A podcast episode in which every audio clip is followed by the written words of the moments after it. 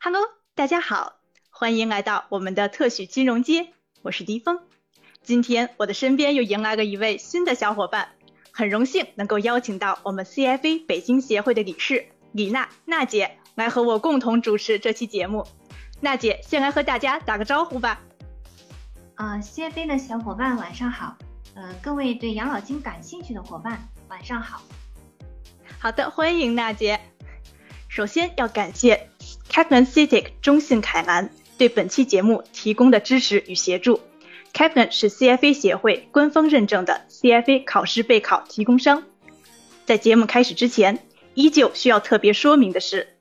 此档播客涉及的所有嘉宾和主播的观点仅代表个人意见，不代表 CFA 北京协会及嘉宾所在机构的观点。中国不仅面临全球共性的养老问题。也需要解决特有的养老挑战。预计到二零二五年，中国老年人口数量将增至三亿人。二零二二年起，预计将保持在一千万以上的老年人口增速。说到底啊，担忧老龄化是在担忧我们未来的养老问题。为什么大家这么关心养老问题呢？因为我们的同龄人，包括我们的上一代，都觉得自己可能会面临着养老困境。年轻人愁没钱养老，老年人担心未富先老，如何充实我们养老的钱袋子，自然就成为了人们关注的热点话题。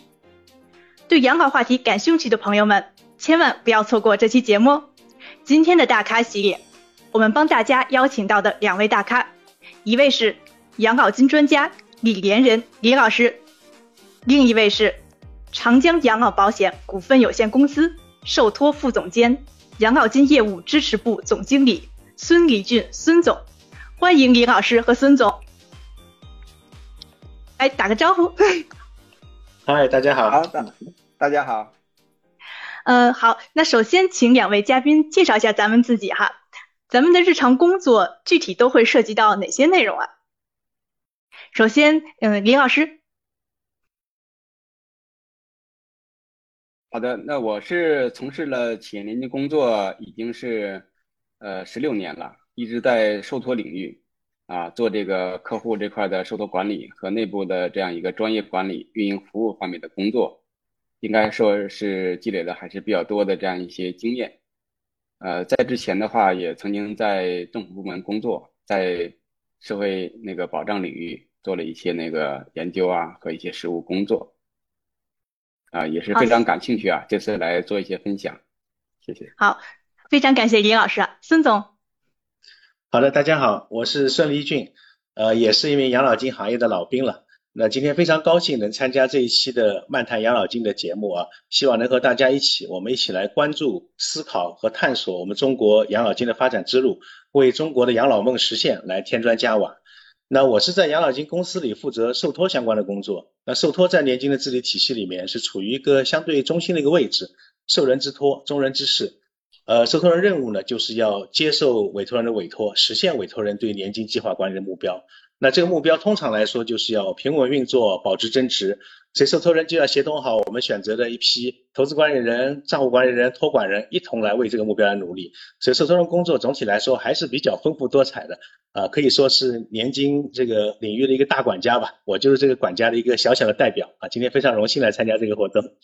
嗯，好，非常感谢孙总啊，也感谢李老师。好，我们都知道，我们我国的养老保险制度是一个由三大支柱构成的体系。这三大支柱呢，无疑有利于应对我国的人口老龄化，促进养老保险制度的可持续发展。那我们想先请嘉宾们介绍一下这个我国的养老保险体系的三大支柱，它具体指的是什么呢？首先，李老师。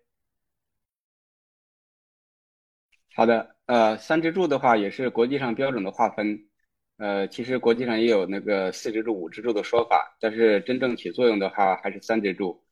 第一支柱的话，基本上是社会上强制的啊，那个企业和员工啊要强制参加的基本养老保险。那二支柱一般来讲是自愿的啊，是由企业来赞助，然后个人出资配套一部分缴费比例，建立的一般的叫企业年金计划啊。作为政府的员工来看的话，叫职业年金计划。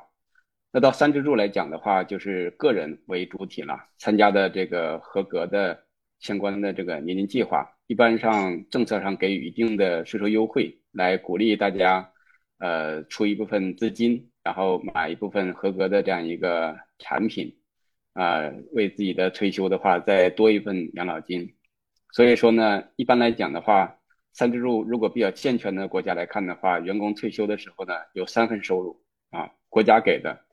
呃，企业和个人共同出资给的，和个人的话，呃，那个投资，然后给自己的三份养老金。那如果这个三份养老金的话，跟税前的呃退休前的收入相比的话，能够达到一定比例，比如说是百分之七十五啊，啊或者更高啊，一般就可以认为的话。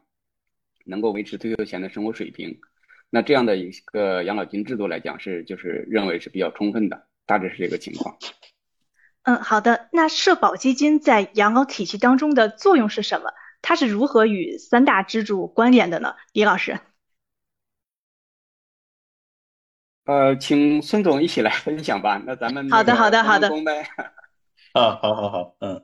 呃，三支柱的这个这个点啊，我想补充两个概念哈，一个就是说，关于三支柱，其实我们中国的养老保障体系制度里面，其实不光光是讲多支柱，我们“十四五”规划里面提出的是要发展多层次、多支柱养老保险体系。那多支柱、三支柱的提法，我觉得主要是体现了我们三种养老保险制度在整个养老体系里面都具有不可或缺的作用和价值。但实际上，我们三个支柱并不是完全并列，也不是一样粗细的。三个柱子肯定不是一样粗细的，世界各国都不一样，是吧？那多层次的提法呢？其实我觉得也非常重要，它体现了我们三种制度在我们养老保障体系建设中的不同的定位和目标。那第一支柱在中国是基本养老，它主要是要保基本，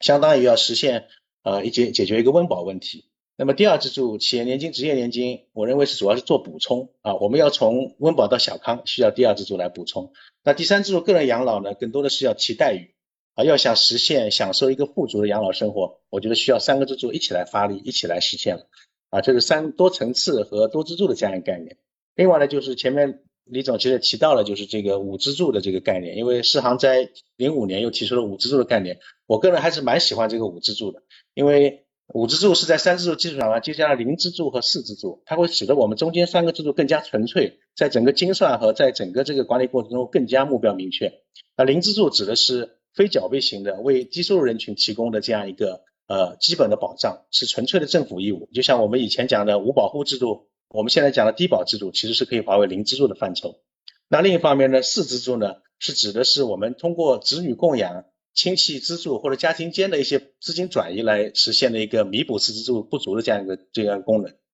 那么，所以这里我们就发现，从中国传统的养儿防老，对吧？其实是一种正规的养老保障的方式。所以我们要鼓励大家多生孩子，对吧？提前安排我们安排好我们养老保障第四支柱，为我们中国的养老保障系统来做个贡献。啊，这是我对五支柱的一个理解啊。嗯，好的，谢谢李老师，谢谢孙总。呃，娜姐，您这边有什么问题吗？啊。呃，没有问题。补充一下呢，按照呃刚才学习到的孙总他的理解，那可能从社保基金的角度，它应该是属于零支柱，是储备的部分。其实也可以对标对对表国际上其他的类似一些机构，类似于呃挪威的储备基金，那它原来是一个石油的受北海的石油收入，后来放到了就是转型为成为一个养老的储备基金。那么可能在零支柱里面更多的体现非缴费的成分，也就是 reserve 啊等等类似的它的一个资金来源的成分。但是孙总刚才提到的，呃，就是，呃，要养儿防老，也也可以养女防老哈，就是，但是整体一句就是，呃，我现在体会是我们可能现在。呃，就总书记提出嘛，百年未有之大变局。那如果是放到很长的一个时间期限来考虑，我们这代人面临的一个很大，就全球维度两个大的问题，一个可能就是养老的问题，呃呃气，一个是养老的问题，另外一个是气候变化的问题。那这两个问题其实归根结底，用一个解决方案，最简单的一句话，可能就是多生孩子，多种树。好，嗯，行，那我们都知道。呃，世界通行的养老的金的模式，它主要有两种，一种呢是 DB 模式 （Defined Benefit） 收益确定型，和 DC 模式 （Defined Contribution） 缴费确定型。呃，那么想请两位嘉宾先给我们呃普通的投资者普及一下哈，这个 DB 模式和 DC 模式它的区别是什么，在哪里？首先，尹老师。嗯，好的。呃，其实顾名思义，很容易理解嘛。那 DB 的话，就是说在退休以后，呃，领取的待遇啊，是能够在事先的话做一些的承诺，或者说确定啊，是公式也好，还是金额也好。那缴费确定型的话，就只能在这个缴费阶段能够确定你缴费的这种义务。那在退休的时候呢，领取的话，应该就是纯粹是在这个积累期啊缴费。加上这个你的投资收益积累的金额，然后的话如实的话来按期啊或者一次性支付给个人。那这样的话，这两种呃模式的区别其实就很明显了。前者的话实际上是含了一定的保险的成分啊，或者说是一定一定的承诺的成分。那在国际上一般来讲的话，是由这个企业经办或者是由保险公司啊来发行这个相关的这种产品。然后给予承诺，在这种模式之下的话，实际上是风险是由那个产品发行方来承担。那这种方式现在看来是越来越少了。这里最大的问题就在于说，呃，人口的老龄化，就是呃，人活的实际上越来越长了。我们常说叫长寿风险，长寿风险。以前在中国的这个传统观念里边，长寿是一件非常幸福的事情。但是从经济上来讲，从那个可以花的钱上来讲，长寿的确是一个风险。那人还在，钱会不会没了？这是一个很大的风险。所以说，国际上慢慢的话转向成 DC 的这样的模式，就是由呃产品方就不再承担这样一个投资收益啊，或者说是长寿的这种风险，是由我们自己。呃，交的钱和在过程中由专业机构投资所得加在一起是多少，就给个人。啊，实际上的话，个人仍然承担了这样一个长寿风险。所以说，养老金的管理来讲的话，在 DC 模式之下，更需要就是说来计算说个人的这种缴费啊和预期收益方面是否合乎着我们的期望，能不能积累足够的养老金，这是很大的挑战。在中国目前的企业年金的模式就是 DC 型的，所以。这方面缴费的水平和收益的水平，对我们的养老金的充裕程度是至关重要的。大致是这个情况吧。孙总，您这边有什么补充吗？啊，好的，我我觉得 DB 和 DC 两种模式现在在国际上也都有应用，其实在中国三支柱里面也是都是兼有的。那两者之间，一个是确实是这个责任和风险承担的不一样，另外一个呢，我觉得在管理模式上还是有个明显的差异。那么在 DB 模式下面，因为它是一个整个是一个大的铺大的池子，所有人都在这个池子里面领取他的养老待遇，所以整体上它的缴费是统一管理、打通使用的。而我们 DC 模式呢，因为它是把缴费分配到每一个个人，所以通常我们把它称之为个人账户积累制，是以个人账户为基础的。那么因为这个责任的分布和管理模式的不一样，就会引发出来一个个人投资选择权的问题。在 DB 模式下面，因为个人只是要一个结果，过程他是不管的，所以。个人不大会去管这个过程的事情。那在 DC 模式下面，因为企业只管缴费，那个人最后能领多少养老金，就就其实就是在过程。所以在 DC 模式下面，个人就会有意愿和动力来参加到这个整个投资决策的过程中，相当于说我的年金要我自己负责啊。所以我觉得这是 DB 和 DC 在管理上的一个差异。那另外在中国的三支柱养老保障体系里面，呃，其实三个支柱里面，一支柱基本养老可以理解为是一个 DB 为主的一个模式。呃，那么二三支柱呢，主要是以 DC 为主的一个模式，在一支柱里面，那么实际上基本养老是分为基础的养老金和个人账户养老金的。基础养老金完全是由单位缴纳，并且呢进入统筹账户统一管理，领取的时候是基于当时的社会平均工资的一个系数，工资这个系数来领取，所以它是一个非常典型的一个 DB 的一个模式，而且呢国家会为此承担一个无限责任，如果这个人真的活得很长很长的话，国家会一直给他发下去。那个人账户部分呢，就是个人账户的积累的余额，按照一个计发月数来计算，实际上是以以收定支的这个模式，就带着比较典型的 DC 的特征了。那二三支柱的呃职业年金、企业年金、个人保险，基本上都是以个人账户为基础，应该说是一个 DC 的模式。啊，这两种模式，我认为在世界范围都有比较大的应用，应该说只是模式差异，不存在一些优劣之分吧，这是我的理解啊。好的，谢谢两位嘉宾。可以说，我国是很有特色的，兼具了各种模式哈。啊，我们都知道，在二零二二年后，中国最大的一批婴儿潮开始迈入了六十岁。这波长达十三年的婴儿潮，当初给改革开放带来了最重要的经济动力。之后也将给我国的养老体系带来迄今为止最大的考验。关于这一点，咱们国家不是没有准备。二零一九年，国家提出国家积极应对人口老龄化中长期规划，到二零二二年，养老服务体系将基本建成；到二零三五年，中国特色养老服务体系成熟定型。那么，想请问两位嘉宾哈，我国的养老体系和海外的养老体系，它们最显著的区别在哪里？李老师。那总体上，世界上的大多数国家都是采用了三支柱的养老保障体系，但是由于发展阶段的不同，也包括国情的差异，所以实际上还是有一些比较明显的差异。我关注了一下 OECD 国家的一些养老体系，大概有这么几个方面。第一个，首先比较直观的，在退休时间上面，我们发现 OECD 国家的平均退休年龄是在六十六点一岁，而我们国家的退休年龄大家都知道，在延长之前是六十岁和五十五岁。而 OECD 国家的男女退休年龄通常是一样的，所以他们的退休时间明显比我们晚，这是一个。第二个呢，在养老金积累规模方面，呃，养老金占整个 GDP 的比重，OECD 国家的均值是百分之六十七，其中美国、加拿大、澳大利亚等养老金比较发达的市场上面，它的它们的比重都超过了百分之一百三。而我们中国的三支柱养老保障目前加起来总的规模，呃，只占我们 GDP 的大概百分之十三左右啊，所以这个是一个比较大的一个积累额是大的差异。那第三个呢，在养老金替代率上面，目前看到统计来看的话，OECD 国家的养老金替代率，呃，这个替代率是指退休后的收入跟退休前呃税后收入的替代率，称之为 net 的净的替代率是百分之六十五啊。然后中国的替代率，其实按照这个 OECD 的相关统计的话，我们中国的替代率是百分之七十九，甚至是比海外的 OECD 国家还要高。那第四个的差异呢，是在三个支柱的比重上面。目前中国的三支柱里面，超过百分之七十是第一支柱啊，因为我们有相应的数据可以得到统计，大概在百分之七十左右。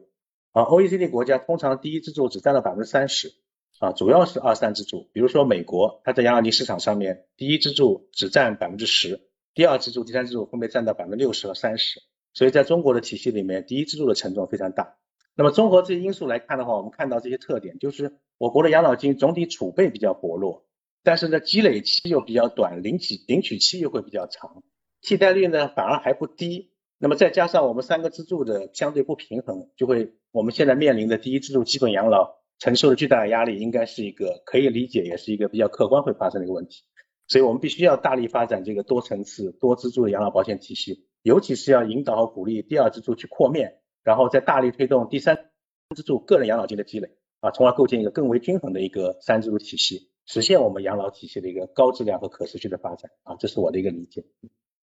啊，谢谢孙总说的非常详细哈。嗯，林老师。好，我跟孙总还是特别有共鸣的。其实可以再补充一下，其实刚才孙总谈到我们呃三支柱也好，如果再扩展到五支柱也好，这个五支柱不是相等的。那在我们的养老体系最大的区别，跟国际上成熟的养老体系相比的话，就是二三支柱相对比较薄弱。其实零支柱从那个养老储备啊，包括社会救助啊，其实这是我们社会主义国家的一个优势。其实这个反而是好的，而且我们在建党一百周年之际的话，已经实现全体脱贫了，实现现在是往共同富裕方向去走。所以。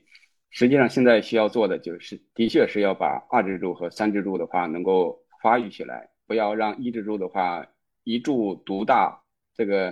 会造成很大的压力，呃，甚至说是那个将来的话难以说那个可持续发展。啊，对于二支柱来讲，其实政策上已经是确定了，现在当务之急是扩面儿。现在呃，参加企业年金的。呃，企业的话仅仅是有三万户嘛，啊，员工的话是两千七百多万，那占我们这个交纳城镇的基本养老保险的职工的话，也就是不到十个点的比例，还是相当低的。所以说，那个二支柱的重点还是要扩面。那三支柱来讲的话，国家包括人力资源和社会保障部也多次，呃，在新闻发布会上讲，会尽快出台这个第三支柱的这个相关政策。所以呢，三支柱的那个目前的任务来讲是建设这种制度啊，形成这样一个制度。在这个制度之前的话，实际上保监会在前几年已经进行了试点，但是范围是比较窄的，仅仅在上海、福建还有苏州工业园的话做了一定的试点。呃，那这方面的试点的这个范围啊，还有涉及到的企业和员工啊，都是非常非常有限的。所以说，国家呃由人人社部的话统一出台三支柱政策的话，应该会对三支柱来讲的话，会有一定的这样一个奠基的作用。那未来来看的话，就是说这个三支柱的税收的优惠的刺激政策，那对我们个人啊这方面的呃刺激啊，或者说是激励，会不会说比较明显，鼓励大家呃在这个税前啊拿出一部分钱来，然后为自己的养老去做一部分的这样一个储备。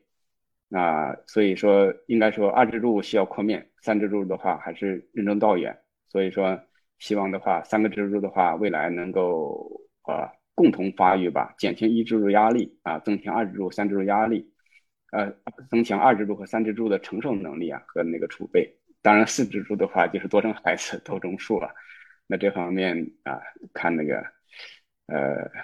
国家也在减负，给大家来减负，在房子啊、在教育啊各方面都在减负啊，所以未来来看的话，二子女、三子女的情况会越来越多。我想稍微做一些补充吧。嗯，好的，谢谢两位老师。娜姐，您这边有没有什么问题？嗯，是这样，我在呃做一个简单补充哈。两位老师都是说的非常全面，而且数据很详实，不愧是我们呃养老金行业最资深的顶级的专家。那么这一块呢？呃，我还是要补充一下，就是老有所养还是我们社会主义中国就是全体人民共同富裕一个非常重要的组成部分。那么，呃，为什么我们国家在无论是宏观上看起来养老金比起 GDP 啊，就这个比重会偏低一些？微观微观上来讲呢，可能呃，无论是第一支呃，就是第一支柱替代率对它比重会高一些。那么人均的养老金资产似乎看起来没有那么充裕，这个其实跟我们国家的特殊的国情，甚至跟我们的文化有很大的关系。那么从国情上来讲，第一方面就是我们国家可以用作养老的资产其实不止一二三支柱，我们还有房地产，还有其他的，比如居民储蓄这样的金融资产。那么我们国家的家庭资产结构呢，其实大量的还是在房地产上，呃。包括储蓄存款和证券在内的金融资产比重占的不太高，但是随着就是房住不炒这个政策的贯彻执行，相信储呃储蓄存款、金融资产这些比例也会逐渐的提高。那么另外一个呢，就第三支柱的层面，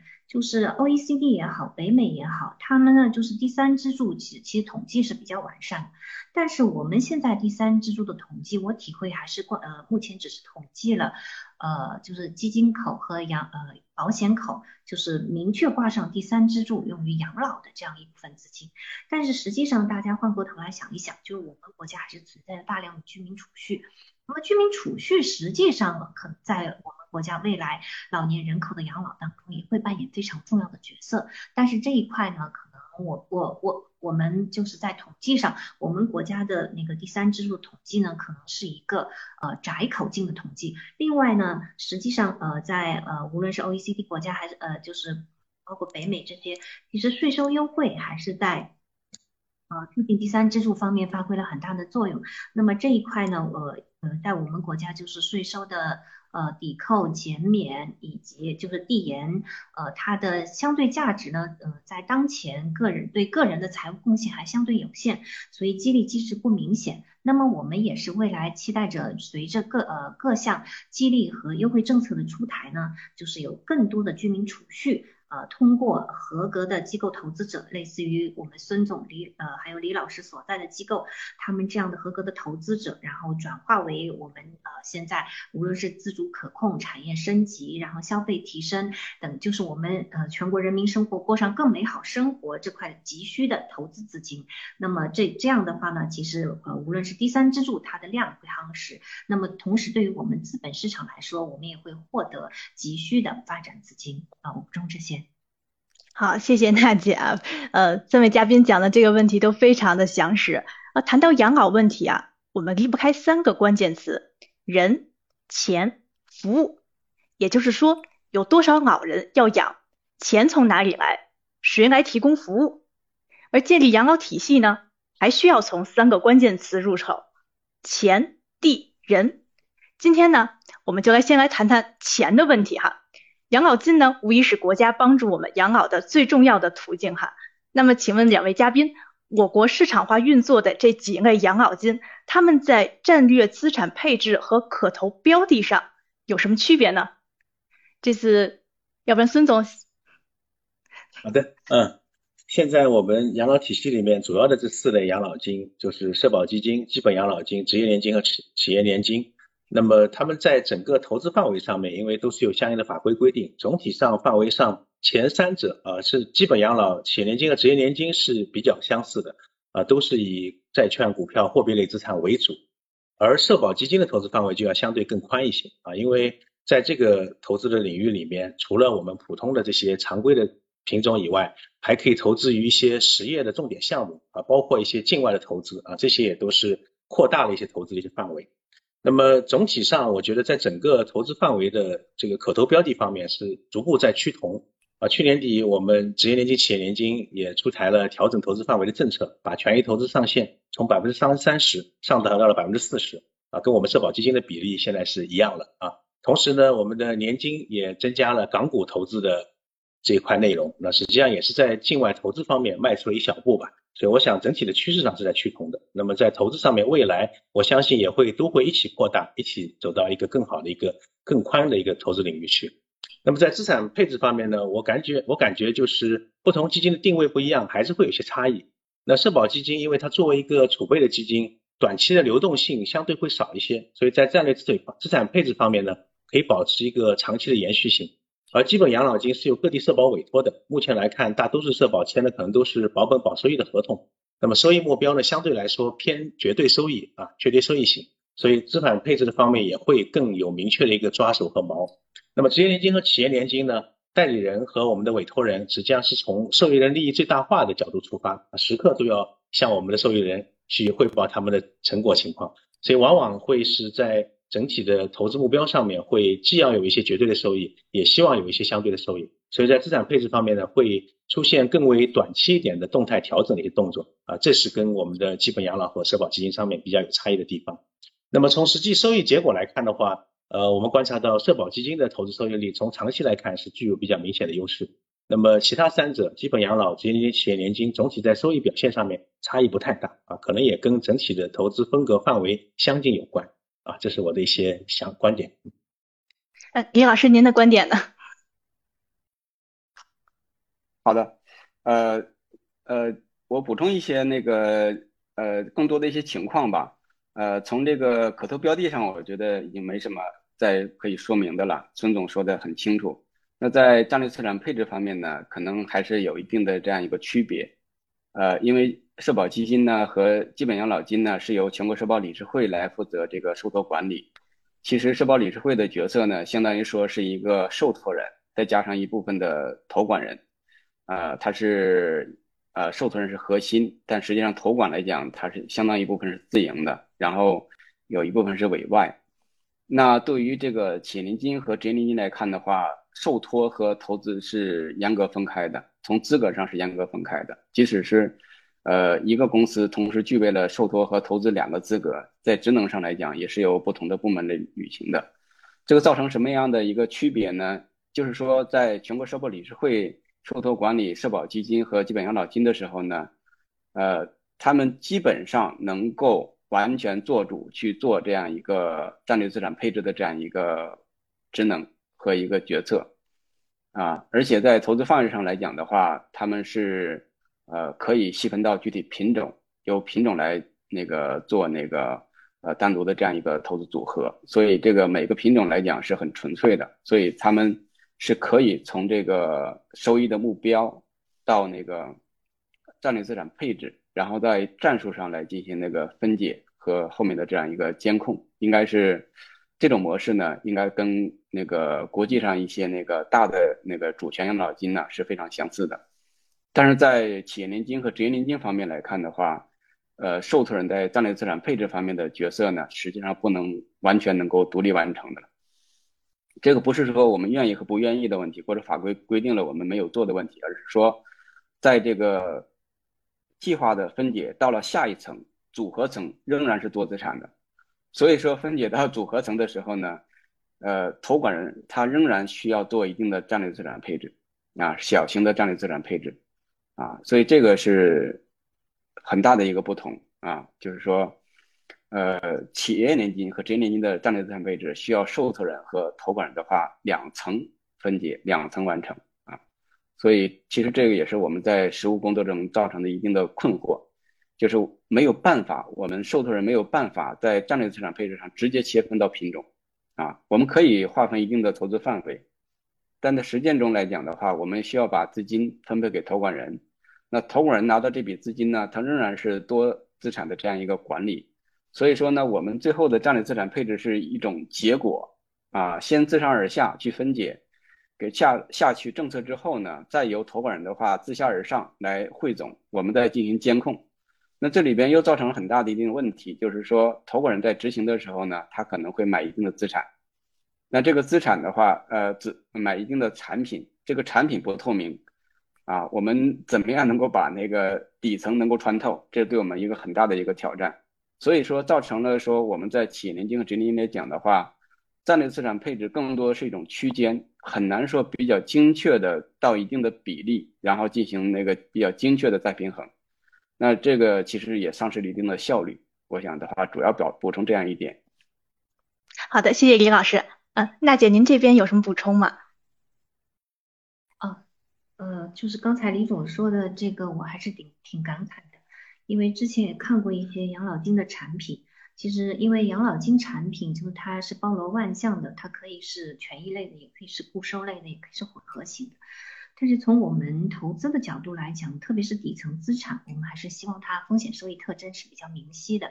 这样呢，只有底层资产风险收益特征明晰，向上汇总到就是二级资产配置，然后再到大类资产配置，然后这样自下而上，然后才能给我们描绘出一个现有的资产，就是它的分布的全貌。那如果说其实底层资产就是其实呃刚才李总也谈到了，就是呃投管人他也有。定的就是弹性空间，那么其其实是就你本身在做，就是可能受托人在资产配置做资产配置的时候就是一个区间，那到了投管人层面，然后再做一定的就是也有一定的区间，然后再到底层资产，到了养老金产品的层面，可能其实它呃就是呃股票类也好，权益类也好，混合类也好，其实它也是有自己在呃就是这个该名称下的资产类别以及现金之间的这样一个。呃，就是配置空间。那实际上经过三层的变化之后，然后它又是个叠加的，可能最终对我们就是初始的呃配置的初衷有较大的偏离。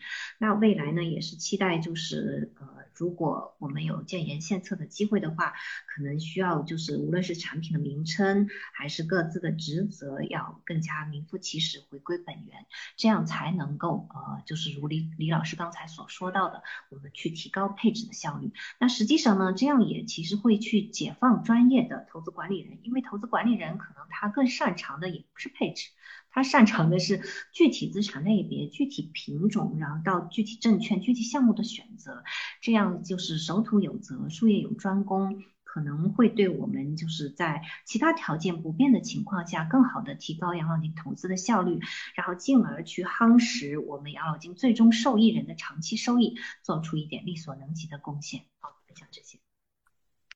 好的，那么下面想谈一谈这个养老金的具体的投资的问题哈。呃，在年金的投资运营当中，它有一个现象，就是如果代理人层面对于资金投入后的短期收益过于关注，很可能会导致投管人动作变形，在股票或者债券的操作上都过于激进，会更愿意冒更大的风险，这就有可能会给投资组合造成永久性的损伤。那我们都知道，养老金是长期投资嘛。那么现在，请问嘉宾们，养老金的投资是否普遍存在长钱短投的现象呢？它是怎么导致的呢？那这次首先请李老师。好的，呃，应该说在企业年金的话，这方面的那个长钱短投啊，所谓的长钱短投，可能还是比较明显的。呃，在社保基金和基本养老金方面呢，我觉得这方面不太明显，或者说是真正的话履行了这样一个长期资金的这样一个呃性质去发挥它的作用。呃，在企业年金和职业年金来看的话，可能还是呃在治理上来讲的话，呃有这样的一个特点吧。什么特点呢？可能这个方面全国社保理事会是不存在的。呃，最大的特点就是说，全国社保理事会是一个受托人，没有别的受托人的话来进行那个呃对标和对比。那它可以真正的话，就按照它所定的战略资产配置和它的呃各大类的资产的业绩基准，然后分解到下面的这种组合产品、投管人，然后每一类、每个组合、每个品种都可以跟着基准去走，然后比如说三年一个合同期呀，呃，来决定是否更换呢？然后其实是可以做到长期的，但是在那个企业年金和职业年金方面来讲的话，它首先的话就是说，呃，有很多的受托人。职业年金来讲，一个省的话，基本上最少的也是六个受托人啊，最多的话可以达到十二个受托人。那这个之间就是需要有一定的对比啊。那在投保人方面来讲的话，那更多了啊，是一个计划来讲的话，呃，一般来讲。呃，小的话是一个啊，多的话两三个，最多的话是十个以上，超过三百亿的话可以十个以上。我们市场上一共就是二十二个持牌的这个投管人，所以说呢，无论在受托人层面还是在投管人层面，都存在这个业绩的对标。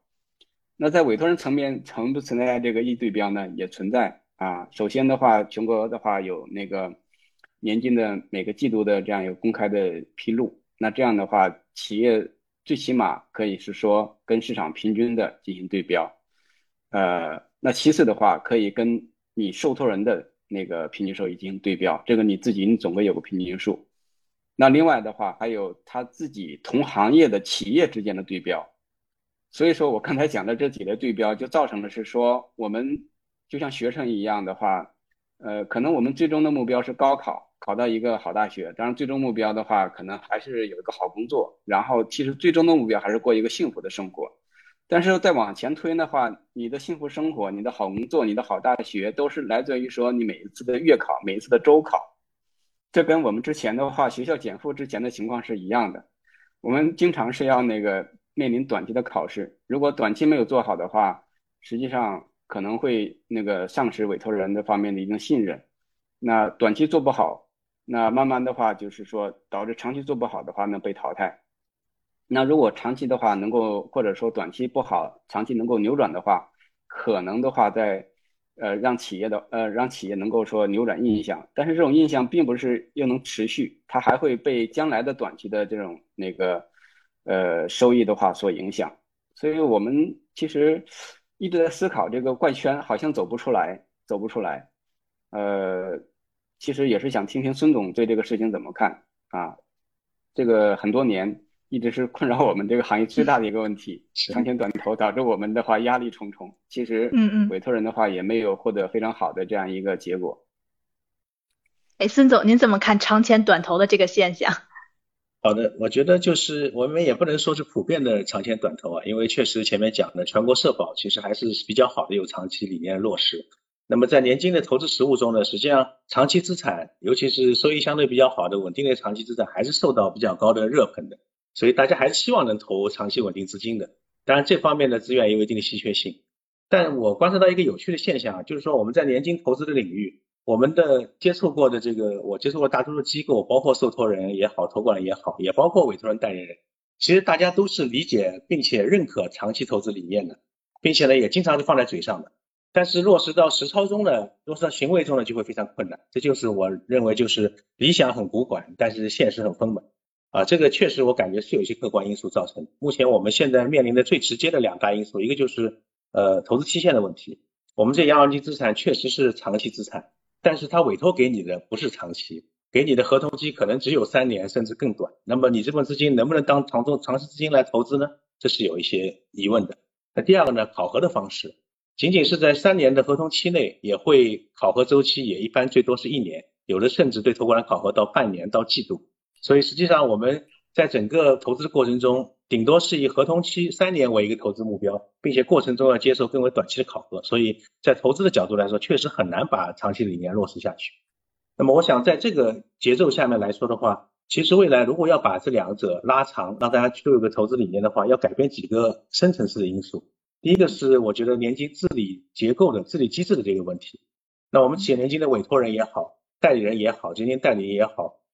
他们其实是我们这个年金委托投资的相当于决策者，但他们其实并不是这个年金的所有者啊，这年金都是广大的职工的代言人。打个比方，我们一个省的职业年金，可能代理人后面面对的是数十上百万的机关事业单位员工，这些人的年金的理解都不一样，诉求也不一样，众口难调之下，我觉得代理人确实压力非常大啊，他必须要每年或者。比较短的一段时间内要对广大职工有一个交代，所以这是治理机制里面使得他的责任和他的自身的这个权利其实是是有点错位的，这是一个。嗯。第二个呢，如果说我们回过来说，把这个投资的选择权都交给个人，是不是能解决这个责任和他权利错位这个问题？但其实也有一个核心点，就是我们广大人群的投资意识和理念能力是不是到了这个水平啊？假如说这个能力是不是没到这个水平的时候，我把投资选择权给了他。那么可以想象，如果今年某个组合业绩不好，大家是会坚定的持有它呢，还是都纷纷用脚投票去到另一个组合了呢？所以实际上，如果交给个人，很有可能造成的是管理风格更加偏短期，因为个人会更加直接的以短期结果来认认证。呃，第三个还有一个因素，我觉得就是竞争的问题。呃，其实我们年金领域的持牌机构并不算多，对吧？十三家受托人，二十二家投资管理人，和公募基金肯定是没法比的。但是年金领域的客户相对来说还是比较少。啊，每一个客户只能一个受托人啊，也就是平均也就是三到五个投资管理人，所以竞争非常激烈。在这样竞争下面，实际上大家都担心短期业绩的落后会使得我们马上失去资格，更加没有长期的一个机会。所以相比之下，我觉得年金领域的这些呃整个机制结构和整体的竞争的格局，如果不发生变化的话，可能要改变现有的这个模式比较困难。长期来讲的话，还是希望我们广大民众的投资理念提升，实现到个人有自己的投资选择权，并且能够有长期的意识，才能使我们的这个长期投资理念更多的落实到我们年轻的投资中来。好的，谢谢孙总，然后还给我们提出了几条呃长期投资应该如何避免这种短期行为的方法哈。那我可不可以说，年金的这种长钱短投的现象，就是造成它和全国社保基金大部分的收益差距的主要原因呢？呃，李老师，好的，呃，这个肯定是有一定的因素啊。那我们如果说详细分析的话，其实首先还是一个投资范围的这种差异。呃，在过去的话，那个年金的那个股票的这个投资上限啊是零到三十，零到三十。呃，那个基本养老的话是那个包括社保基金呢是零到四十。那这个方面政策上是有一定的差距的差异的。那第二的话就是说，在那个呃股权方面的投资，实际上全国社保理事会我们看到公开信息的披露啊，啊，他参加了这个，比如说国有银行的股改啊，还有一些一些那个呃股权的一些投资。那这方面呢，呃，企业年金是只有试点。而且试点的话，这么多年来的话，只有一个，就是中石化的销售公司在做这个股权改革的时候呢，呃，年金做了一个参与，在之后呢就没有任何的这个试点的。而且这个试点的准入程序是非常非常严格的，需要报人社部的特批。那股权这块其实也是取得了一定的超额收益，在长期来看的话，呃，时间越长的话，它类似于一个 PE 的这样一个投资效应，它的增值率还是非常高的。那另外的话，那个社社保基金的话，还是可以投资于海外，比较早的就可以投资于海外。那这方面也是一个差异化的一个收益来源啊。所以说，呃，咱不能去说这个长线短投是这个造成收益的这样一个原因了啊。首先还是因为是在投资政策上面是不太相同，但这些差异来看的话，就是慢慢会有所缩小啊，尤其在股票投资。呃，比例上面的话，企业年金和职业年金来讲，去年底已经是放开到零到四十，但实际上会因为的话，考核啊和对标的一些因素，会造成说我们在股票投资的这样一个仓位方面，能不能够说比较快的上来啊？这是比较那个难以确定的，难以确定的，是有短期的考核压力。呃，因为在那个考核方面，年度上有一个不亏本的一个潜潜规则。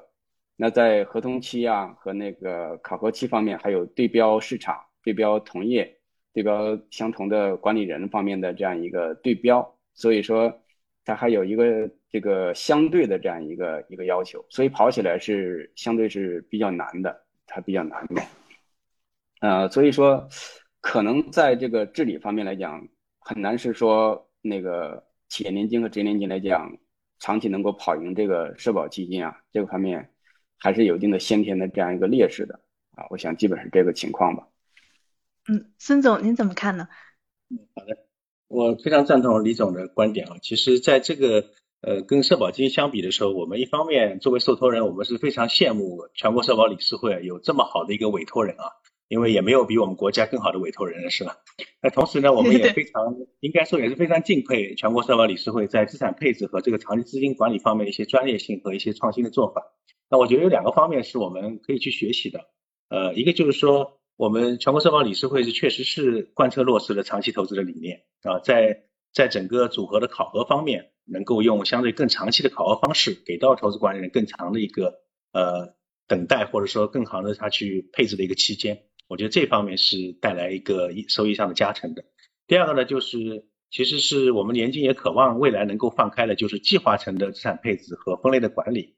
呃，前面也讲到，我们整个计划下面每个组合其实都是一个混合型的产品，或者说是一个二级债基。实际上它在里面本身的这个里面的配置是多层的。而我们在全国社保这边，在呃社保基金这边，其实采用的是分类组合的模式。比如说它有专门设的股票组合。有色的信用债组合，有色非标组合，每一类组合的特点和它的目标都非常明确。每一类组合是分别遴选、分别考核，使得投管人都能够发挥自己最擅长的领域，而且呢有个有更为明确的目标。所以我想在呃社保基金管理上面，在各角色自身作用的发挥以及协同作战方面，确实是带来了很多一些加成。这我觉得也是除了投资范围以外，额外给我们社保基金带来更多收益的一个大的方面吧。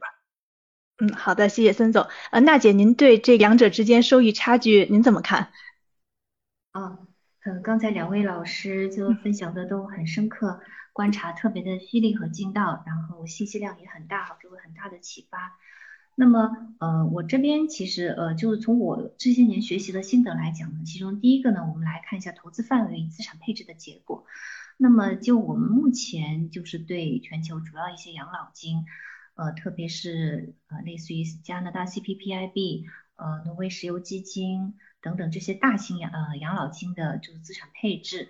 呃，及其结果的回溯来看呢，实际上呃配置最后达到一个什么样的长期收益，最重要的是在权益和固收这两类资产之间的比例划分，而不是细到比如说呃呃，当然呃。跟那些国家的养老金呢，它也会涉及到，就是你是投国内还是投国外，因为有部分的国家它国内市场权益市场比较小一些，所以它从全球获取成长收益的这个呃比较比较丰厚一些，但是整体来讲差别还是在于股权和固收它的比例划分，然后再具体到。比如说，在股权底下，你是一级市场股权还是二级市场股权？你是 REITs 还是呃 real 呃就是商品呃实实际的商品 real asset 这种的，实际上呃差别没有那么大。就像我们通常会以为，就是一级市场股权和二级市场股权，至少呃比如说一级市场股权，它会给一个流动性的溢价，但是无论呃从国内外的，就是。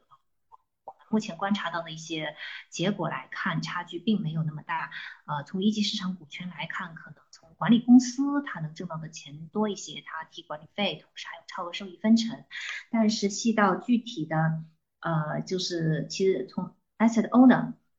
从资产所有人或者是说投资管理人的角度，呃，就就从最终受益人他最后能掌握的那个收益来讲，就是一级市场股权它的贡献率，呃，从我们目前的观察来看。呃，没有那么高。那么从呃其他成熟国家，类似于加拿大、美国、OECD 国家，他们有些养老金积累了几十年的数据，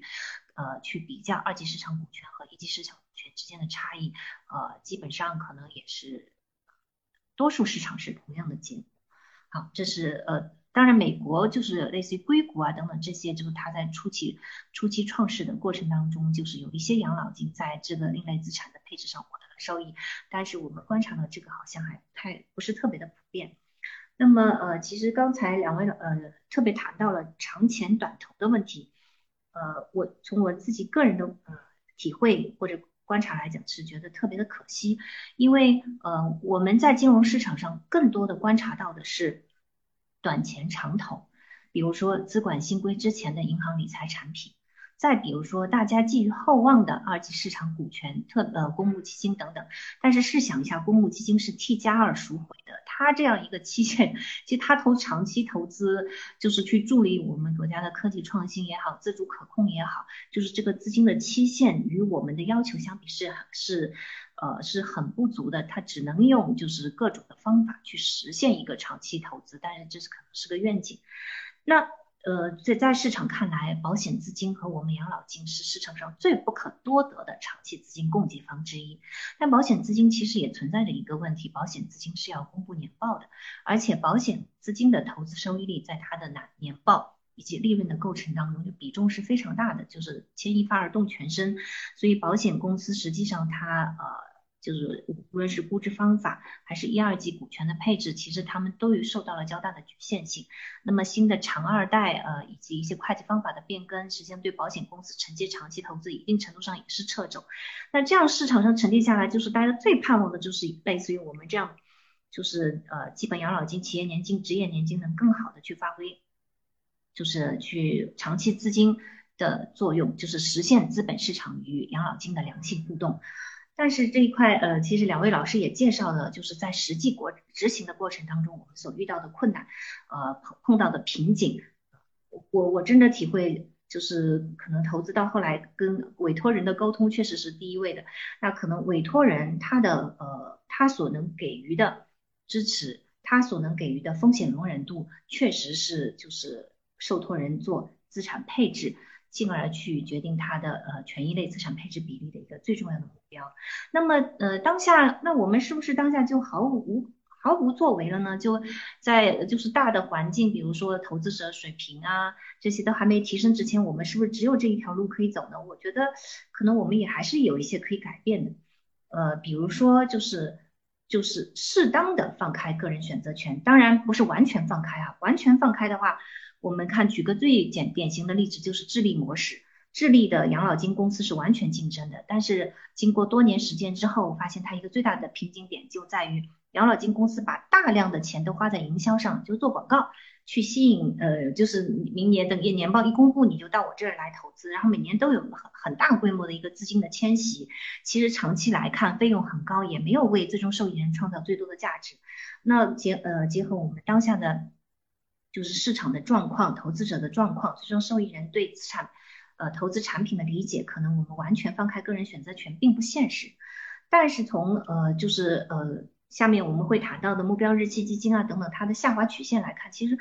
呃我个人有有一个小小建议，就是我们可不可以至少做一个最简单的分层，比如区分一下年轻人和老年人，你自己选择你是老年人还是年轻人，因为老年人最大的目标就是希望下个月我的养老金能到账。而年轻人呢，其实几十年之后，其就是的钱到账，对我来讲并没有那么急需。但是我特别希望就是能够呃掌握一个几十年更高的长期收益，我愿意去承担更呃更大的风险，愿意去配更高的权益类的比例。那这块就是至少做一个 A 和 B，保守和进取，年轻人和老年人这样一个选择权，那就是就只是提供一个 A、B 的选项。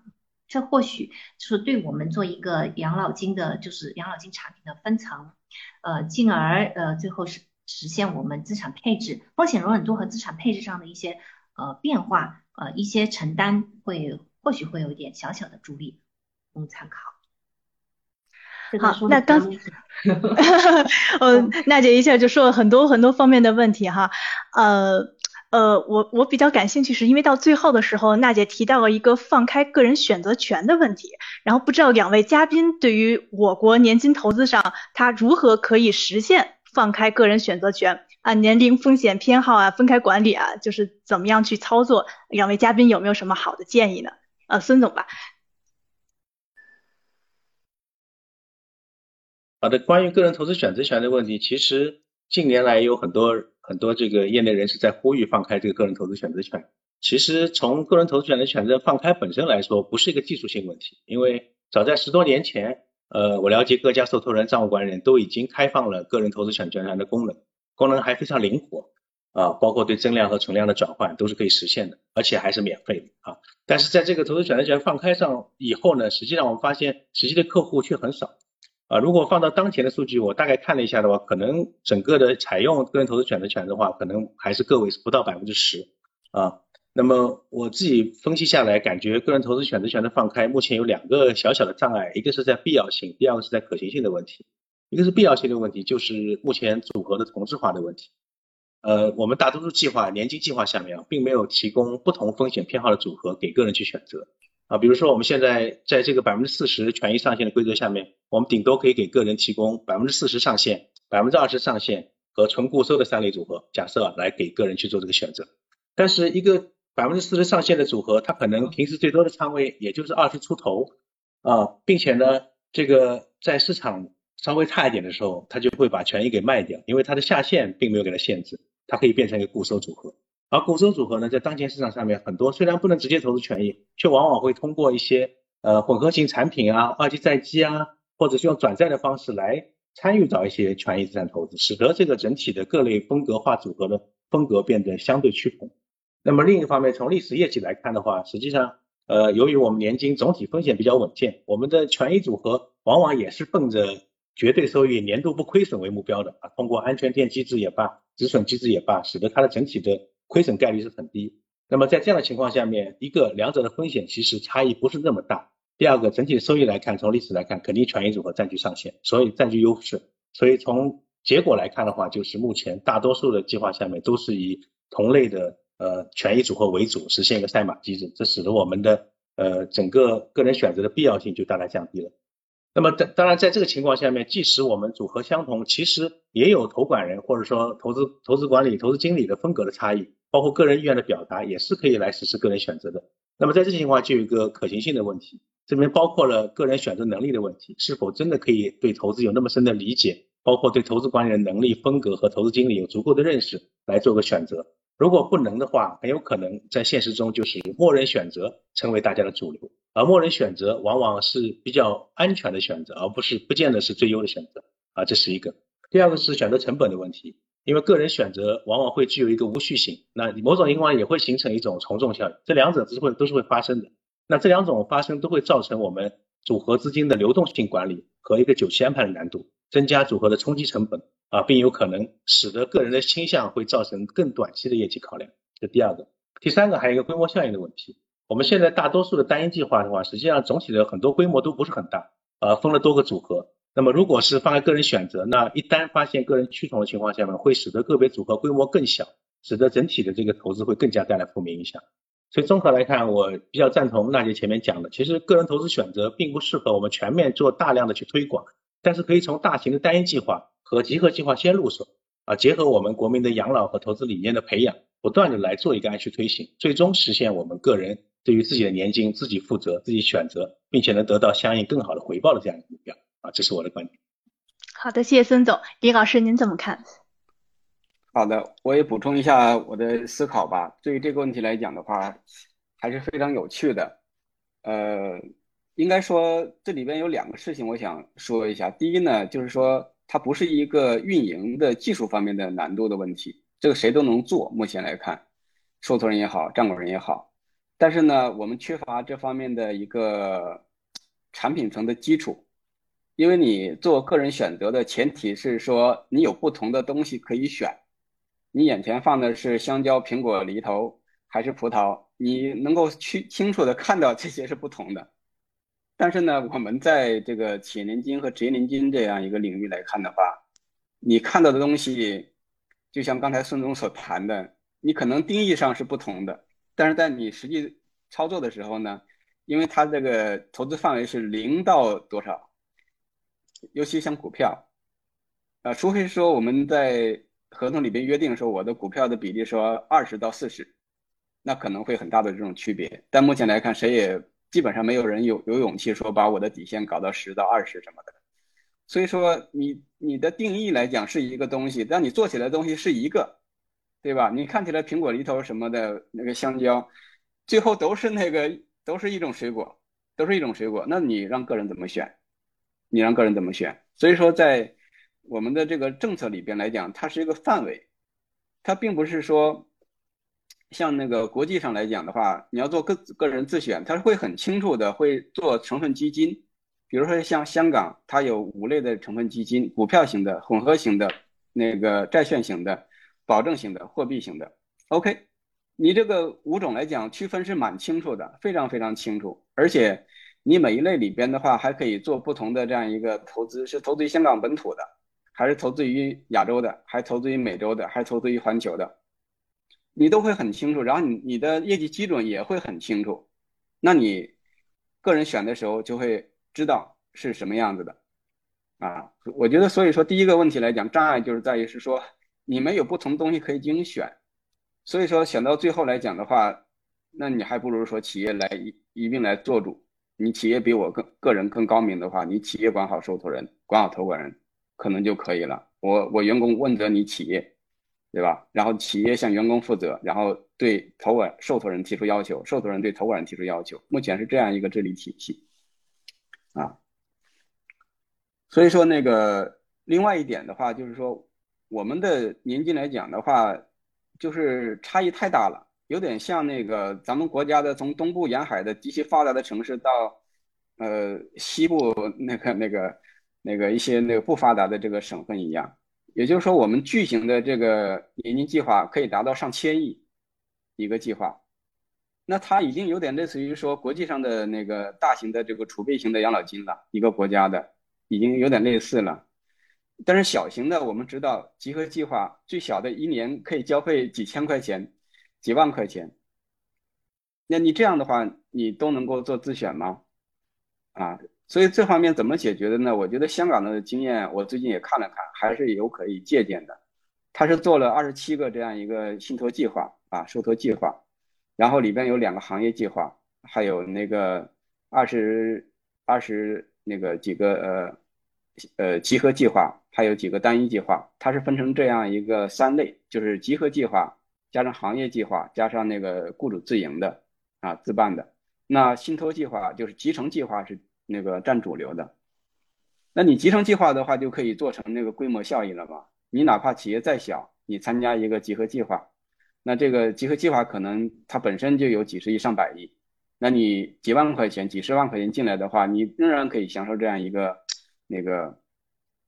规模效益，所以说，但是这方面的这样一个政策来讲并不明确。我们在集合计划、集合计划方面来讲，最多提供了企业选择几个那个组合的这样一个权利，并没有放给个人。然后我们大型计划来讲的话，你是到底往哪方面走？你是走像那个国际上主权基金、大型养老金计划一样，学那个加拿大的 CPPIB，还是学那个挪威的这个 GPFFG？还是学那个新加坡的这个 GRC 啊，这些主权基金，你学这个还是你走自选？所以我们这个问题就在于说，把两者混在一起了，既没有自选，也没有走向纯粹的这样一个整个计划层的这样一个战略资产配置整体的管理，然后细分的管理，走向一个非常混合混沌型的这样一个模式。所以我我我思考来讲，可能还是要在这个。那个政策上面做一些那个深入的这种探讨，做一些那个导向，啊，要么就是你走向大型的主权基金模式的管理，就是大型单一计划，要么你走向自选型的。那这是两者来讲的话是截然不同的技术。那对于自选来讲，更需要是说更多的一些那个底层的这样一个设计，你的这个成分基金的安排，你的默认组合的这种定义，然后怎么样的话那个。给大家很充分的这样一个选择，而且不同的这种选择，啊，然后默认的选择，默认的选择，这里边就涉及到这个生命那个日期基金的这样的引入，让大家的话从高风险慢慢获得低风险，这一整套的一个基础设施，这个在中国我觉得还是任重道远的啊。今天可能就仅仅能够说说一些那个呃看法吧，啊，但是真正做到，我觉得还是非常遥远的事情。好的，谢谢李老师。呃，刚才林老师也提到了很多像香港、新加坡、加拿大这方面的情况。那么我也想请问一下孙总，对于海外大型养老金的资产配置和投资收益的情况，有没有一些呃最佳的实践可以供我们中国这边来参考一下的呢？好的，嗯，我们观察到的就是比较发达的养老金市场，总体上还是有一些嗯。一些共性吧，应该说其中比较明显的一点就是在权益投资上面的一些相对的高配带来了相对比较长期的收益，比如说美国的四零幺 K，呃加拿大的 CPPIB 或者澳大利亚的超级年金，总体上他们的权益比重都比较高，从一些数据来看的话，像加拿大的养老金计划，呃，一八年的数据来看，他们股票的权重达到了百分之二十七，呃，整个的收益呢，当年是十一点六，啊，过去五年达到百分之十二，过去十年也达到了百分之八，啊，整个收益应该说跟我们国内相比还是有一定的优势。那澳大利亚的超级年金的话，实际上在一八年的数据也是，它的股票权利比重超过了百分之四十五，啊，整体的收益率也是当年九点一，五年年化百分之九，也是相对比较高的一个数字。那么我想这一点来说是整个海外市场上面体现出来的一个特点，就是相对的超配一些高配一些权益资产。我想这个呢是我们觉得可以去借鉴的一个地方。那当我们的年金资产，目前大多数的年金，包括我们的职业年金，其实整体的积累期还非常长，大多数的领取的领取超过积累的时间可能都在十年二十年以后，所以完全是可以用长期的一个波动来获得更高的收益的。这点方面我觉得是可以采用借鉴的。那第二个呢，就是还有一个就是我们看到像加拿大的这个呃养老金计划里面，它是高配了一些另类的投资、另类资产。那我们中国的对另类资产这边的整体还是有一定的限制。那么并且呢，可选的标的也相对比较少。但是这个另类投资其实也是用流动性来换取一些超额收益、额外收益的一种做法。呃，我觉得也是可以来借鉴的。当然这里面就要不断的根据我们整个行业发展的情况，逐步的扩大我们这个另类的可选的投资标的范围。来使得我们在这方面可以获得更多的一些中长期的回报吧。呃，李老师，关于海外呃大型养老金的这方面情况，您还有什么补充吗？对我最近也在做了一些那个资料的这样一个搜索了，因为这方面呢，海外来讲就是一个比较大家觉得还做的非常好的一个养老金，就是加拿大啊，加拿大的国家跟咱们关系现在不行。但是你不能否认，他在养老金这个改革的话，还有这个成果还是非常好的。他是在这个两千年的时候实施了新的改革方案啊。简单来看的话，就是说他在那个呃九几年的时候就发现，如果按照他的这个当时的政策，他在很快就会把养老金耗尽了。所以说，呃，他们做了一个综合性的改革啊。这个咱们今天不讲，但是改革的效果是非常好的。刚才孙总也提也提到了一些那个呃共性的一些东西。呃，如果说来解剖一下的话，其实像加拿大这样一个改革的话，它的一个呃经验的话，可能有三点吧。啊，他们自己也做了一些总结。第一个就是说，逐步的多元化的投资，逐步的多元化的投资啊，包括从那个加拿大本土走向国际化。啊，对我们来讲，就相当于说从国内逐步走向香港，走向全球，呃，包括它的一个类别啊，地区的这个扩展和一个类别的扩展。刚才的话，孙总也提到了的话，包括另类的投资，通过那个长期资金的优势，我不需要流动性，那我可以用比较低的价格拿下一些比较低的一些实物资产。那这方面的话，就是它会逐步扩展到一些新的一些投资的这样一个。范围和领域，啊，在国际上很多养老金的话，它不是说国家给它一个投资范围的这样一个限制的，它就是谨慎的管理，或者说是一个目标的管理。所以说，他们逐步的话进行那个能够扩展啊，包括那个股票的市场，从那个本土的市场到美国的市场，到新兴的市场，现在还在呃逐步加大那个对亚洲新兴啊，包括对中国、对印度这块的这个新兴市场的这样一个投资。所以说，那个投越来越多的这样一个资产啊，这个肯定是说获取那个收益的一个重要的来源啊，重要的一个来源。呃，但是里边也提到了一个股票，其实股票这个事情特别有意思。孙总也提到了，呃，对我来讲的话，其实也非常需要跟大家做一个交流，就是在国内啊，呃，很多企业就是把权益、把股票视为洪水猛兽，呃，放开了一个比例。啊，现在到零到四十啊，很多的话就是到三十的话就恐高。其实从国际的经验来看的话，你走向那个风险承受能力更高、权益的股票的配置比例更高，是一个必由之路。但是的话，对此带来的个风险怎么办？是有技术的，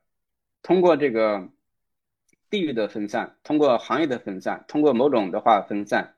它是能够减轻它的波动的。就是说。你股票来讲，不同的地区它也不不一定能够同涨同跌，不同的行业也不能不一定同涨同跌。就是以今年的咱们中国的股票市场，大家都特别特别的有印象，结构市场。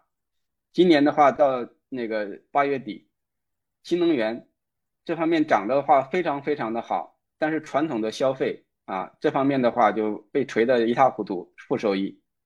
所以说这个股票之间它是有一定的负相关性的，通过这样一个负相关性，它可以控制波动。所以我觉得对股票我也要多说两句，就不要把股票的仓位高视为洪水猛兽。就是养老金的这个长期的钱，它恰恰可以抗拒这个波动，就是承受这个波动。而且我们的仓位高的话，它不一定能够带来高波动啊。这是第一个，就是能够从国外的这个经验能看到的。第二个能够看到的话，就是说追求阿尔法的收益啊，进行那个主动的积极的投资。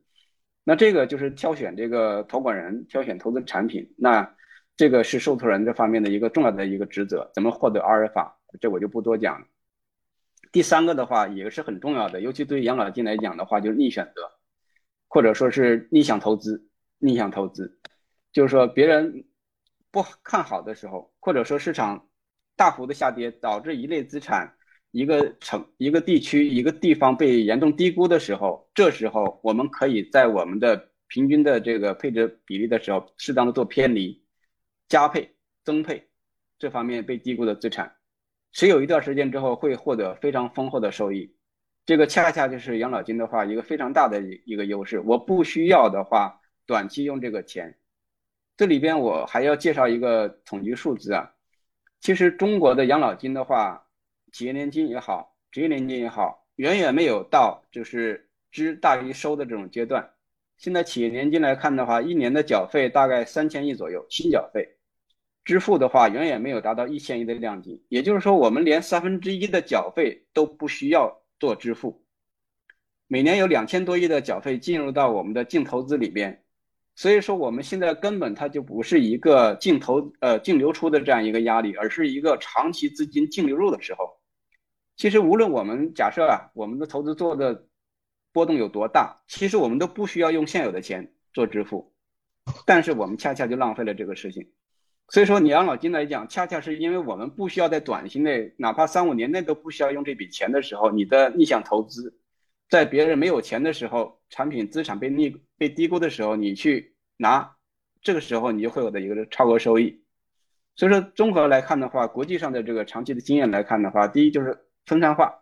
然后股票的这种那个比例的话逐步提高啊，风险承受能力越来越强，或者说风险偏好越来越高。第二的话就是。积极的做那个主动的投资啊，获得阿尔法收益。第三的话就做逆向投资啊，发挥养老金的这个长期资金优势啊。我看下来的话，这几点还是比较明显的。嗯，好的，谢谢林老师。那两位嘉宾，你们觉得像我们的基本养老金还有年金，我们是否应该扩大可以投资的范围呢？比如说像海外市场啊等等。啊，孙总。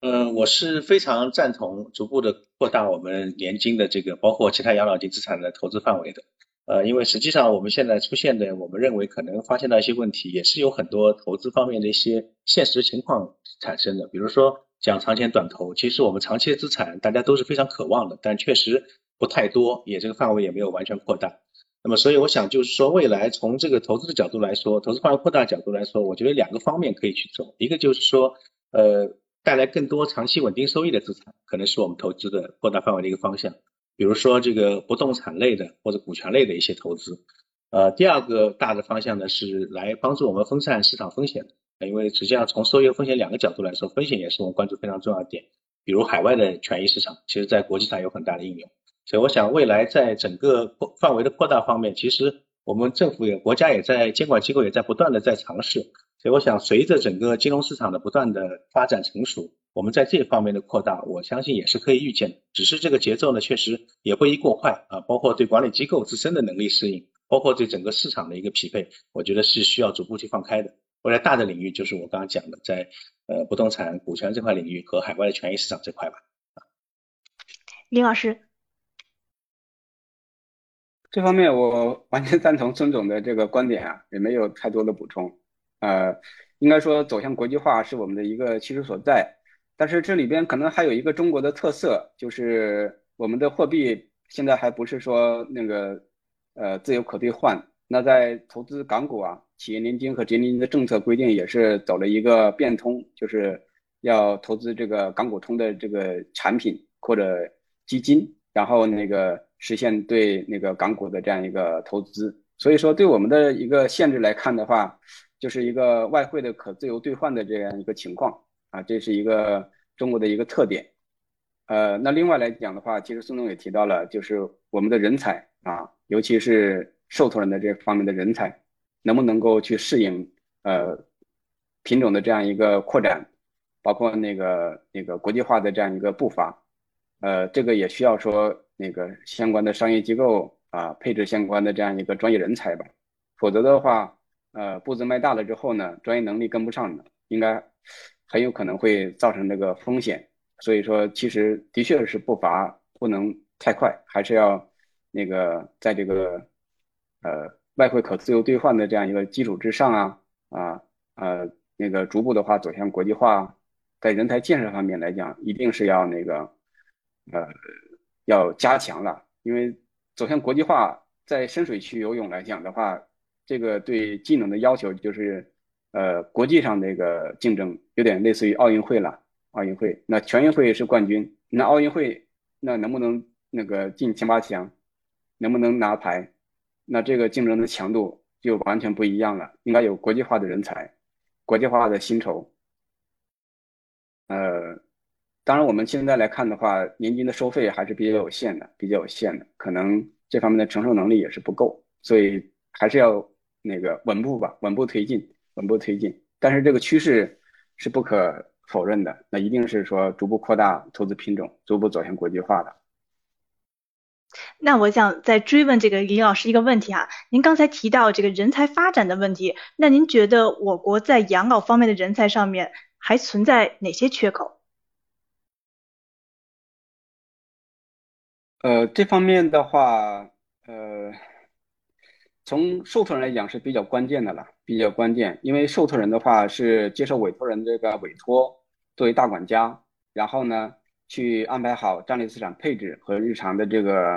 呃受托的这个资产管理，还有运营这块的服务，还有那个委托人这个这个服务这方面的这种工作，其实应该来讲，首先还是要加强受托人这块的这个呃人员的这种配置了，人员配置，尤其是在这个。呃，懂资产配置，这个跟投资经理还不完全一样。投资经理的话，应该是说以品种的这个投资为主，建立自己的风格和特色为主。呃，但是在受托人来讲的话，应该是有配置这方面的这样一个思维和理念。呃，那这方面的人才，从我们的实践来看的话，还是相当稀缺的，市场上也没有供给，在内部来讲，也能，也就是只能是说逐步培养。啊，包括已有的人员的话，呃，进行那个学习提升，呃，投资方面的人才的话，适当的转型啊，所以说在受托资产管理方面的人才，其实是呃一个比较全新的一个细分的这样一个市场，一个市场，呃，供给的确是非常非常有限啊，像保险资管公司的配置。啊，银行理财的配置跟年金的配置又不完全一样，虽然里边的有一些理念方法可以借鉴，但是呢，不完全一样。所以说，应该是说要慢慢的话建立说这样一个年轻人才的这样一个观念，从监管也好，是不是说呃能够对人才的话呃有一个培养的指引呢？甚至说是不是有从业资格这方面的一些指导啊？甚至说。那个培培训呐，呃，将来走向那个资格认证之类的考试啊，这个都是可以说那个先，呃，可以先去设想。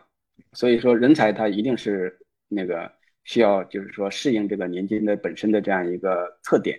然后那个就是做这一块的，他没有别的人的话可以直接拿来用啊。养老金的这样一个呃人才来讲，特别是受托资产管理方面的人才是特别稀缺的。呃，孙总，您怎么看人才发展的问题？好的，呃，我是感觉第一个就是因为中国的养老体系建设其实还是有中国的特色，需要更多的去做一些研究和创新，所以我觉得首先在养老金领域能够具备研究和创新型的人才，我觉得是我们目前在整个顶层设计上面比较稀缺的一类人才。那第二个呢，就是在养老金资产配置方面，其实我们也刚才讨论很多跟海外借鉴的方面。那在中国的这样一个呃大环境下面，我们中国自己培养的符合我们国情的养老金资产配置专家，其实也是比较稀缺的。那第三个呢，就是具备养老金投资理念的一些投资经理啊，目前我们公募投资经理还比较多一些，其实我们年金领域的投资经理是比较少。那么我想这方面也是需要随着整个市场的扩大，需要大量这样人才来参与，尤其是对于一些新兴的领域，比如说我们 ESG 的这个投资领域，需要有这方面的专家来参与进来。那另外一个呢，就是我们第三支柱的发展也是迫在眉睫。那么在个人养老领域的一些咨询顾问式的人才，我觉得也是非常稀缺的，甚至可能现在相应的人才比较少。所以我觉得总体在这一方面的话，还是有很多人才存在缺口啊，也是有很希望更多的人参与到我们这个养老金领域来吧。嗯，好的，谢谢孙总。孙总刚才其实提到了我们要积极的发展第三支柱养老保险的这个这方面的问题啊。其实保险业协会发布的《中国养老金第三支柱研究报告》预测了未来的五到十年的时间里，中国预计会有八到十万亿元的养老金的缺口，而且缺口会随着时间的推移进一步的扩大。那面对这么巨大的养老金的缺口，十四五规划也明确提出了中国将逐步提高退休年龄，发展第三支柱养老保险体系。呃，那么想请问两位嘉宾的是，现在我国提升第三支柱的民众参与度和覆盖面还存在哪些困难？我们应该怎么解决这方面的问题？呃，李老师。好的，那我先那个谈谈我的看法啊。呃。应该说，狭义的第三支柱啊，就是指的有税收优惠的这样一个个人那个养老金的这种产品，包括那个税源的养老产品，这是狭义的第三支柱。我们谈这个，肯定是目前的这个参与度覆盖面啊还是不够的。我刚才也提到了，呃，在这个过去几年保险业呃试点这个税源养老产品的时候呢，这方面的人数啊和规模啊还是相当相当的这种那个有有限。呃，我觉得第一个问题就在于是说，嗯，我们的这个税收的这种基数啊，呃，这方面是一个很大的一个因素啊，因为我们在过去一两年的话，国家把那个那个个税起征点提高到五千块，那这样的话。就是一下子就把那个纳税人口的话缩小了很多，但是缩小多少我们还没有这个权威的统计数字可以看到。另外的话，我们纳入了这个几项的这个扣除项，啊，最多的话可以那个扣除的话应该是四千块钱左右吧。呃呃，父母的赡养啊、租房啊，然后那个住房贷款呐，还有这个那个呃小孩的这种呃教育啊，这都是可以扣除的。那如果是说，我们按照三千块钱扣除的话，那起征点就到了八千，八千，八千的话，嗯，年收入的话，相当于说九万六啊，相当于十万。呃，我们现在来看的话，那个税务局的话，就是我们在税务申报的时候呢，是十二万的年收入是作为起点。其实这个十万呢，距十二万已经不远了。所以说呢，就是说。这个税改来讲之后呢，造成客观的这种情况呢，就是说纳税的人口的话，比以前一下子缩小了很多，这个对减轻个人负担就有很大的好处，但是也造成的是说纳税的人少了。另外一个就是说，一能够纳税的人的话，它还是个金字塔，金字塔底端是说纳税比例百分之三的人，还有百分之十的人，这个肯定是占很大一定的比例的，具体我多少我不知道，没有这个统计数据。就是说，纳税比例在三和百分之十的人，他对这样一个税延的这样一个政策是没有感觉的，或者说没有兴趣的。因为税延是什么样一个效果呢？就是说，你现在一千块钱不纳税了，等你领取的时候呢，你纳税。纳税的话，我们的话，目前保监会那个政策是七点五，啊，应该是算起来应该是七点五，就一次性纳税。也就是说，你现在的税跟未来的税没有什么质的区别的时候呢，考虑这个资金的这样一个时间成本。他现在的钱肯定是更值钱，肯定是更值钱，所以说就造成了你的金字塔底端它缺乏这样一个刺激。另外的话，金字塔顶端年收入的话很高的人啊，我不知道占多少，他肯定也没有太大兴趣，因为一千块钱的扣除项呢，对他的效果也是税源的效果也是比较低的。所以说就是只剩下的话，那个中间那个一部分人，一部分人有有这种兴趣去参加税源的税源养老保险啊。第三支柱，这是一个税基的问题。那第二个问题来讲的话，是一个操作问题，就是三支柱的问题在于说什么呢？我们要个人参加，你个人参加的话，你还离不开企业帮助你去那个进行纳税调整，然后帮助去你申报这样一个个人所得税，因为我们的国家的税制是那个企业代扣代缴，企业来进行申报，现在慢慢走向是说分类结合。企业代扣代缴加上那个个人年度申报，就是年收入十二万以上的人年度申报，两者相结合。但是在国外来讲，税源的这个做的最好的是美国。美国的话，这种税制是是由个人申报，每年一次个人申报。所以说，他只要自己想买，他就可以说买。买完了之后呢，他只要在纳税申报里边啊申如实申报，他就可以了。他对企业的依赖不强。那我们来讲，需要由企业来去做这个事情。但企业到个人到产品端没有打通的时候呢，你个人想买的时候呢就非常难，企业不帮你办的时候你就没法买，所以说这个是就是第二个一这样一个一个一个困难。那如何解决的话，其实是说呃也有那个呃比较那个呃可以说如果说说真正要解决的话，其实不一定学外国，我们的话税研的话可不可以直接改成税优？就像我们那个四个扣除项一样，那我们要不要增加第五扣除项不就行了吗？你扣除之后的话，那这个扣除的话，应该是说所有老百姓都是欢迎的嘛？所有老百姓都是欢迎的，所有纳税人都是欢迎的。那另外来看的话，就是整个行业的一个 IT 基础设施还是要进行建设，从那个监管到商业机构到企业主体。应该说把这个断点、痛点都要打通，让个人能够方便的进行那个投保，然后方便的话能够传递信息，方便的进行扣税和申报。那这样两点如果能够解决的话，呃，也有第三点，就是说能够把税优的这个额度啊，适当能够放开，或者不同的地方是不是能够差异化啊？因为现在来看的话，最高每个月一千块钱的话，对于高收入人群体来讲的话，觉得还是比较有限，但对低收入人群。人群的话已经是比较高了，中国的这个收入差异还是比较明显的，所以这块的额度来看的话，也是可以再做一定的这样一个优化的。我想就是这几点的话是我的思考。好的，谢谢李老师。呃，关于第三支柱养老保险，孙总您怎么看？好的，呃，前面我们也提到广义和狭义的第三支柱的概念，我理解其实这里面主要差异就是在于它用于养老的一个确定性。比如说我们现在讲这个储蓄投资都可以是第三支柱，但是哪天这笔钱拿出来买了房买了车，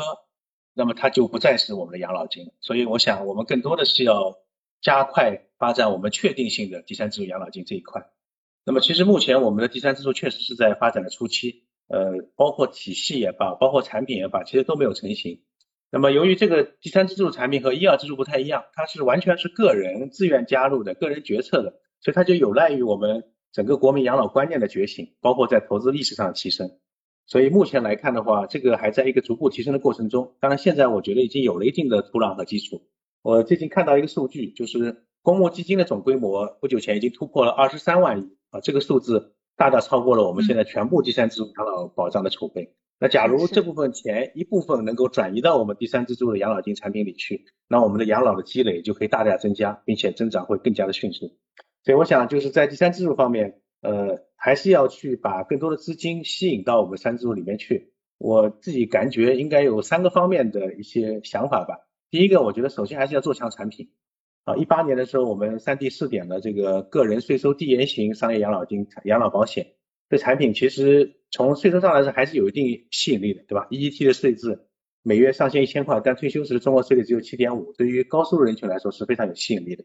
但实际效果并不是特别理想，还有很多声音认为它主要的问题税收政策还不够丰厚，啊，一千元的额度太小等等啊。但我觉得税收政策固然是我们产品成功的一个一个因素吧，但产品成功本身自身的竞争力也是非常非常核心的一个因素。所以我想就是税收政策将来肯定会有，但是在这个基础上，我们的养老金资产如果能够坚持它本身非常大的长期性，因为它不会不允许你短期领取的。啊，并且呢，定位好我们的风险偏好，呃，加强专业的投资运作，我想长期收益其实还是会体现它的竞争力。所以我是觉得，首先在产品方面，未来呃政策出台以后，各家机构还是要在产品研发投资管理方面加大投入，形成产品的口碑，从而吸引到个人把更多的资金加入进来。我觉得这是一个产品端的。第二个呢，我是觉得在机制方面有优化机制的这样一个必要。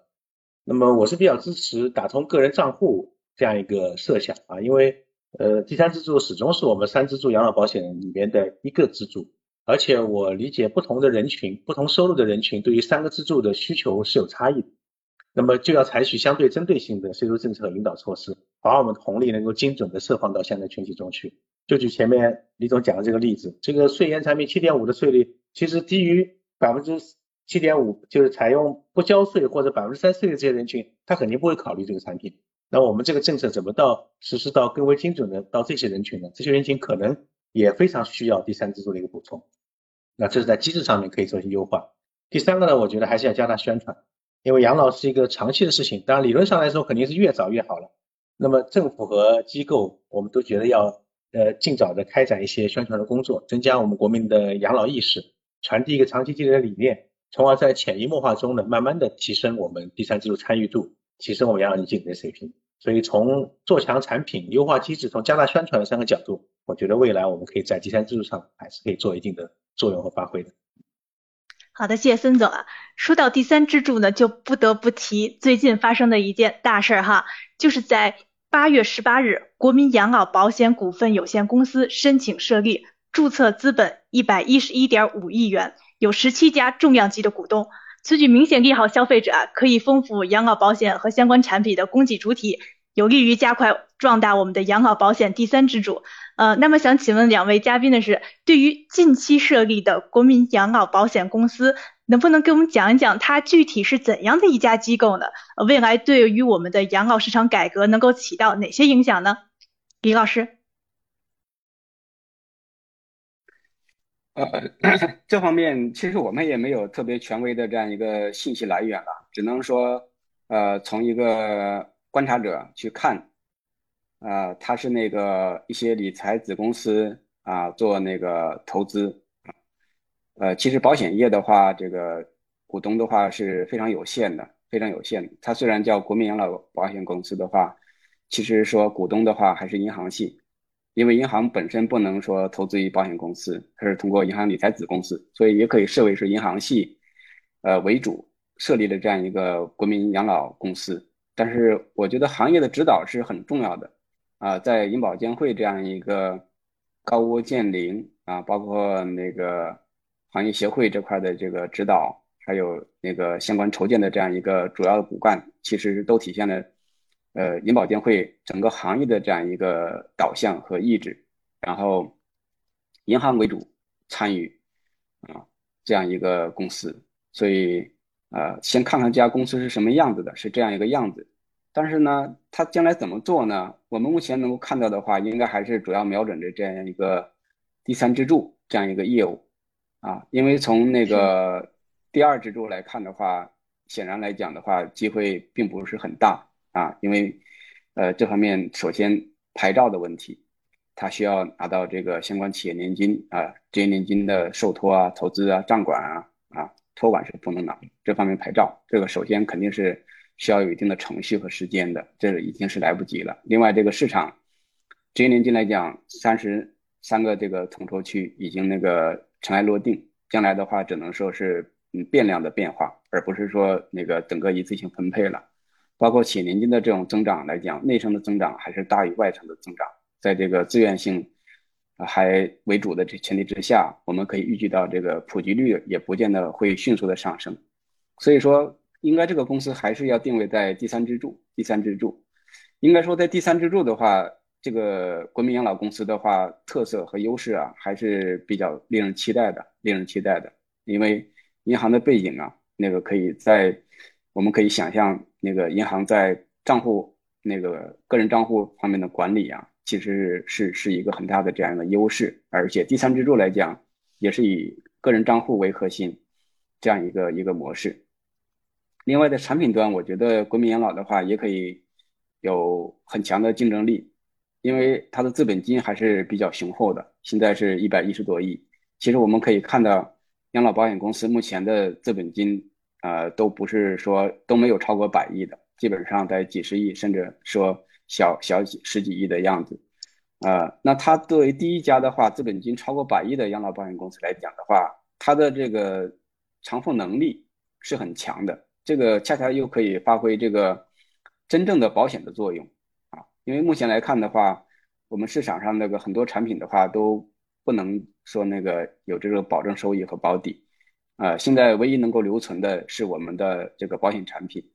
在这个既定的这样一个预定利率。啊，加上分红或者说是投连型的啊，这方面其实是有很强的这样一个呃安全性在这里边，所以恰恰的话可以说作为这个整个全社会的这样一个呃底兜底吧，或者安全安全安全垫吧，这个在三支柱里边是不能缺少这方面这样一个产品的，就是安全性很高的又有信誉的这样一个产品。所以说国民养老的话，呃，它的确是可以像它名字一样。做成那个国民的话，呃，所可能必须考虑的或者必选的产品之一吧。啊，至于其他的创新来讲的话，应该说也具备很大的可能性，可能我们还需要这个持续来那个观察，拭目以待吧。谢谢。好的，谢谢林老师。那孙总，您怎么看这个国民养老保险公司的？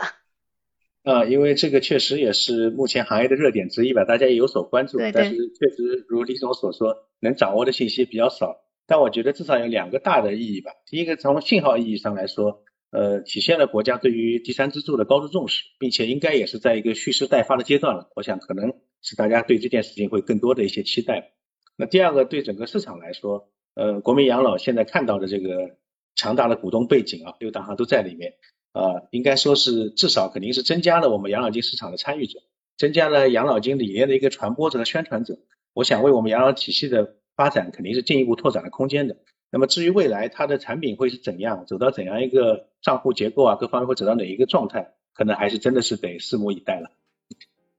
其实不只是我们今天谈到的养老金，